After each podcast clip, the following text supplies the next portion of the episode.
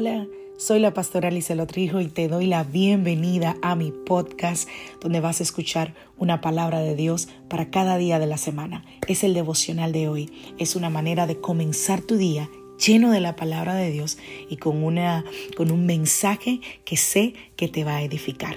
Dios te bendiga. Aquí el devocional de hoy.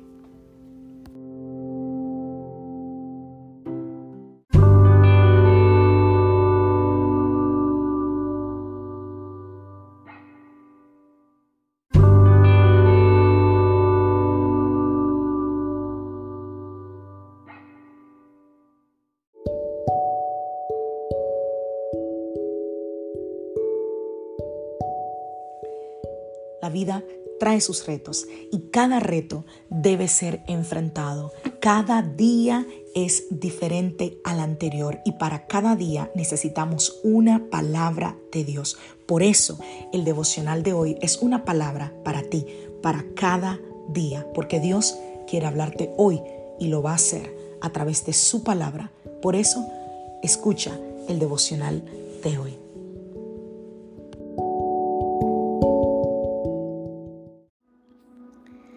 Devocional del día de hoy. Mantener unidad con el Espíritu Santo. Vamos a la palabra del Señor. Segunda de Corintios capítulo 3 a partir del verso 17. Pues el Señor es el Espíritu y donde está el Espíritu del Señor, allí hay libertad. Así que todos nosotros a quienes nos ha sido quitado el velo, podemos ver y reflejar la gloria del Señor. El Señor, quien es el Espíritu, nos hace más y más parecidos a Él a medida que somos transformados a su gloriosa imagen. Juan capítulo 14, verso 16 y yo le pediré al Padre, dijo Jesús, y Él les dará otro abogado defensor, quien estará con ustedes para siempre. Segunda de Corintios capítulo 13 y verso 18 nos dice que el Señor es el Espíritu y que el Espíritu es la acción del Señor. A través del Espíritu Santo nosotros recibimos libertad, recibimos transformación a la imagen de Cristo, recibimos consuelo porque Dios nos acompaña siempre, según Juan 14, 16. Y recibimos algo muy importante que son las enseñanzas o los recordatorios de las cosas relacionadas al Padre, según Juan 14, 16. Así que quienes aman a Jesús y quienes obedecen su palabra, reciben de Dios el Espíritu Santo. La Biblia dice que al unirnos al Señor, nos hacemos uno con Él, uno con su Espíritu. ¿Y qué quiere decir eso? Primero, que Dios derrama su amor en nosotros. Y segundo, que podemos testificar de la presencia de Dios en nosotros. Es como un sello. El apóstol Pablo dijo que Dios nos ha sellado con las arras del Espíritu. Así que no sé si conoces que los, en las fincas los animales son sellados, son marcados para darles un sentido de pertenencia. Es un, un, fierro, un, un metal que se pone a calentar mucho, mucho, mucho, mucho hasta que ya está completamente rojo o amarillo el hierro. Y entonces se impronta encima del animal y ahí lleva el nombre de esa empresa o, de ese dueño. Eso quiere decir, esto me pertenece, esto es mío.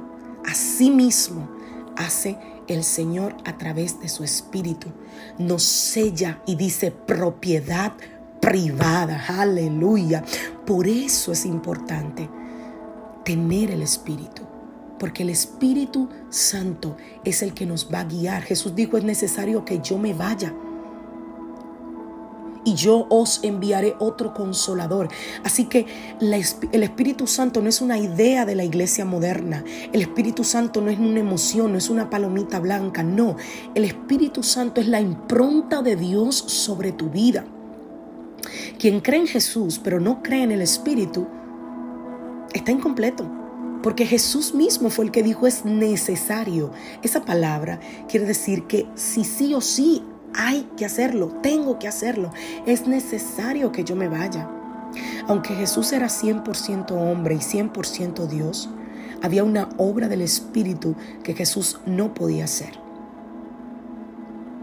Esa obra del Espíritu es la que nosotros tenemos hoy, que está en nosotros y con nosotros.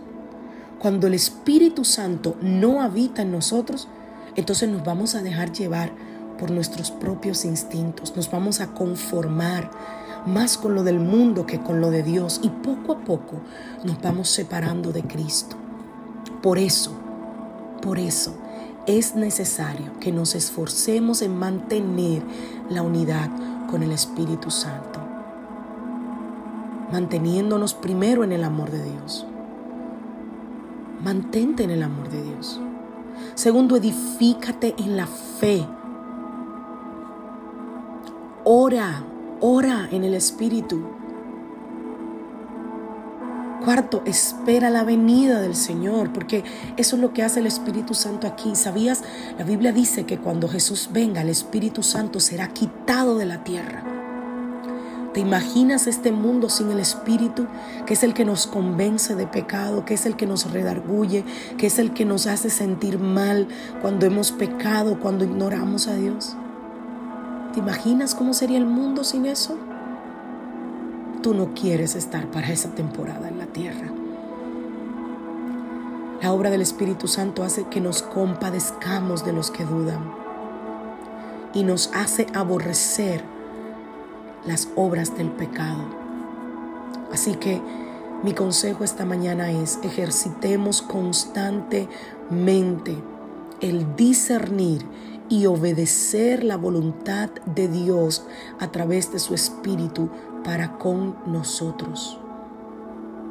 El Salmo 143.10 dice, enséñame a hacer tu voluntad porque tú eres mi Dios. Que tu buen espíritu me guíe por un terreno sin obstáculos. ¿Será que habrá alguien esta mañana que pueda empezar esta semana, este día, diciéndole al Señor, Señor, enséñame a hacer tu voluntad? Uh, enséñame a hacer tu voluntad, porque tú eres mi Dios.